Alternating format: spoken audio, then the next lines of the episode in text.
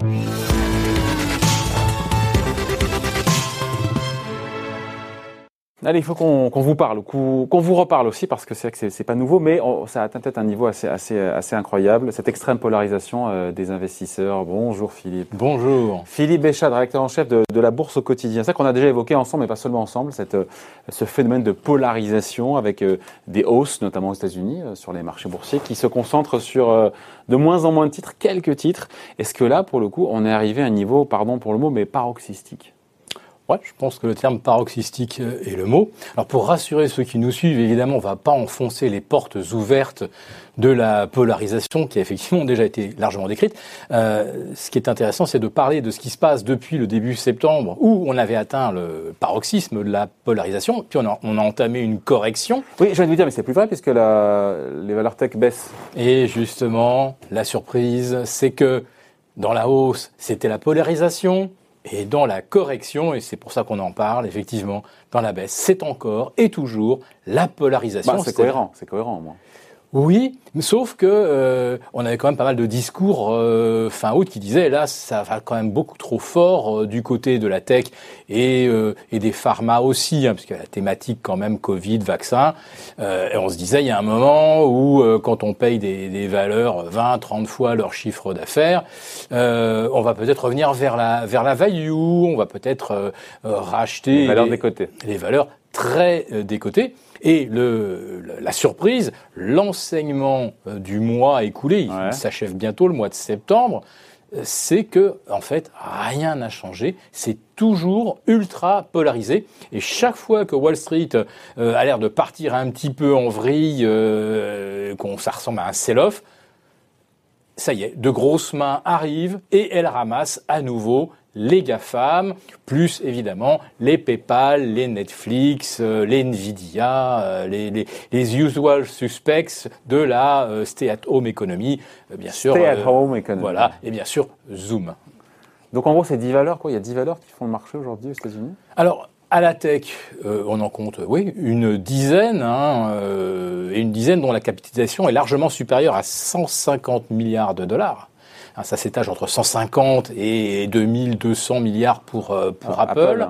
Et vous avez ensuite, c'est vrai, les pharma, donc euh, toujours la, même thématique euh, sanitaire. Et vous avez également les consumer staples, c'est-à-dire en fait les, biens de consommation, parce que bah, Nike en est un exemple quand même assez éclairant.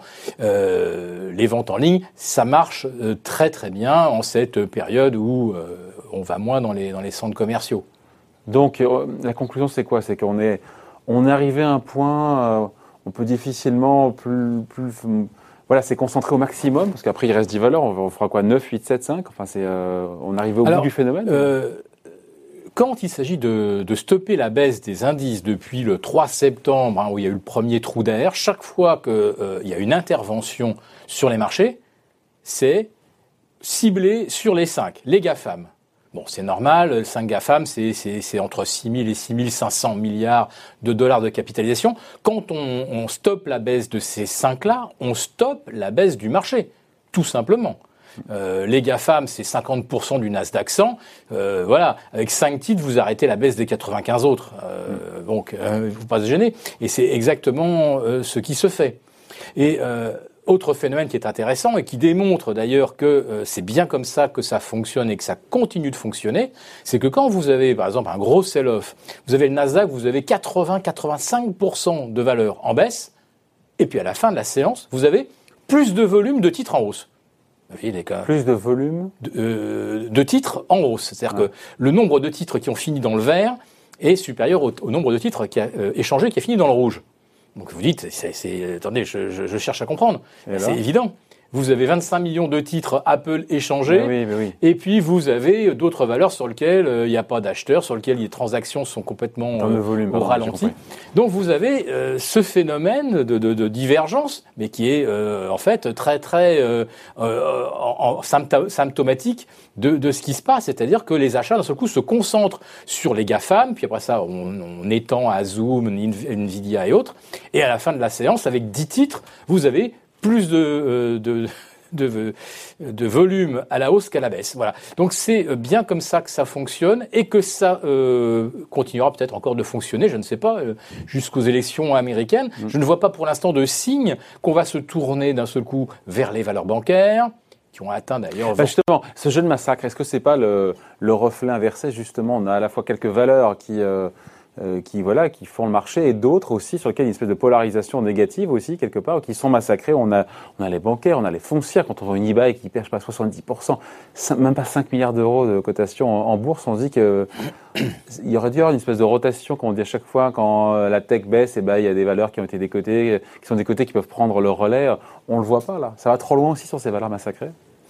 Alors on atteint des, des, niveaux de valorisation qui commencent à devenir euh, assez euh, surprenantes.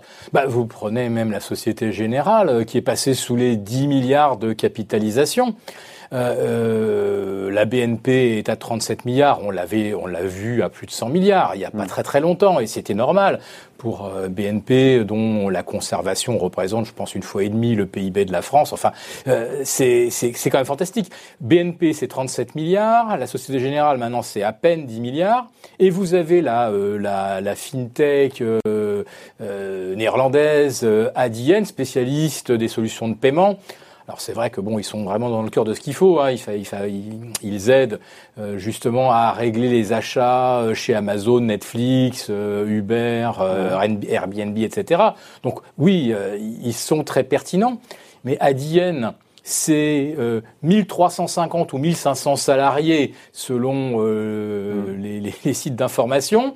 la Société Générale, c'est 150 000 salariés. La BNP, c'est 200 000 salariés. Société Générale plus BNP, euh, ça fait 47 euh, milliards de capitalisation cumulée.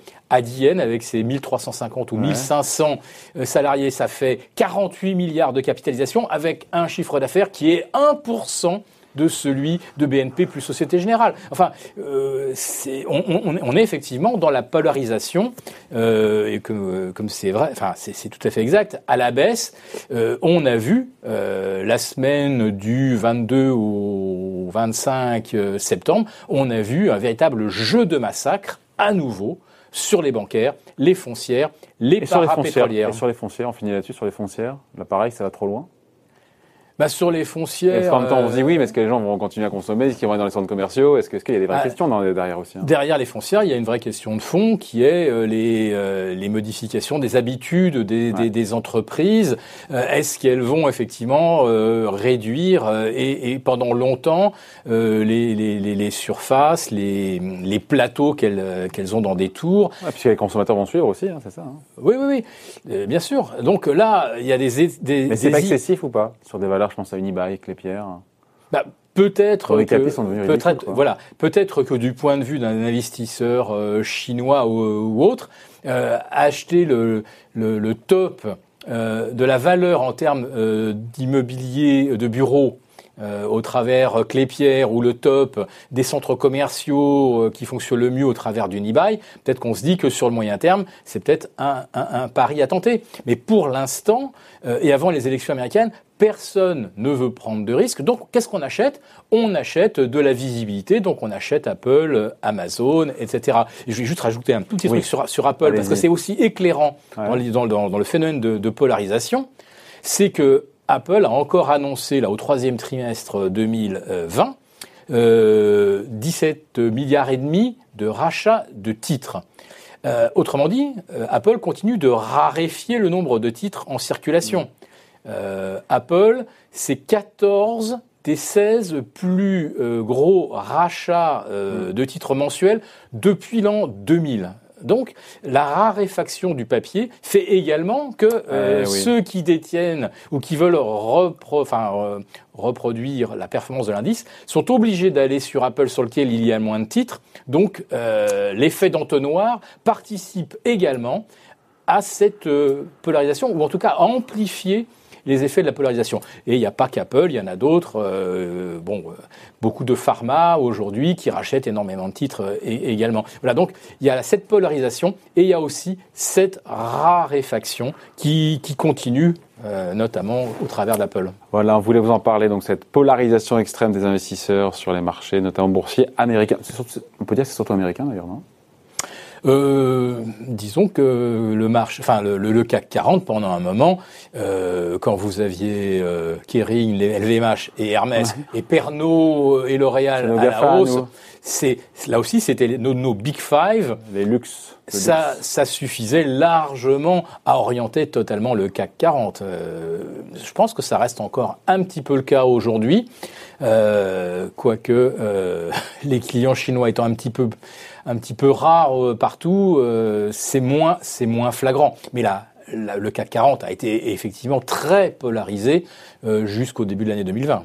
Bon voilà, merci en tout cas. Point de vue signé Philippe Béchad, Philippe rédacteur en chef pardon, de la Bourse au quotidien. Merci Philippe. Bye.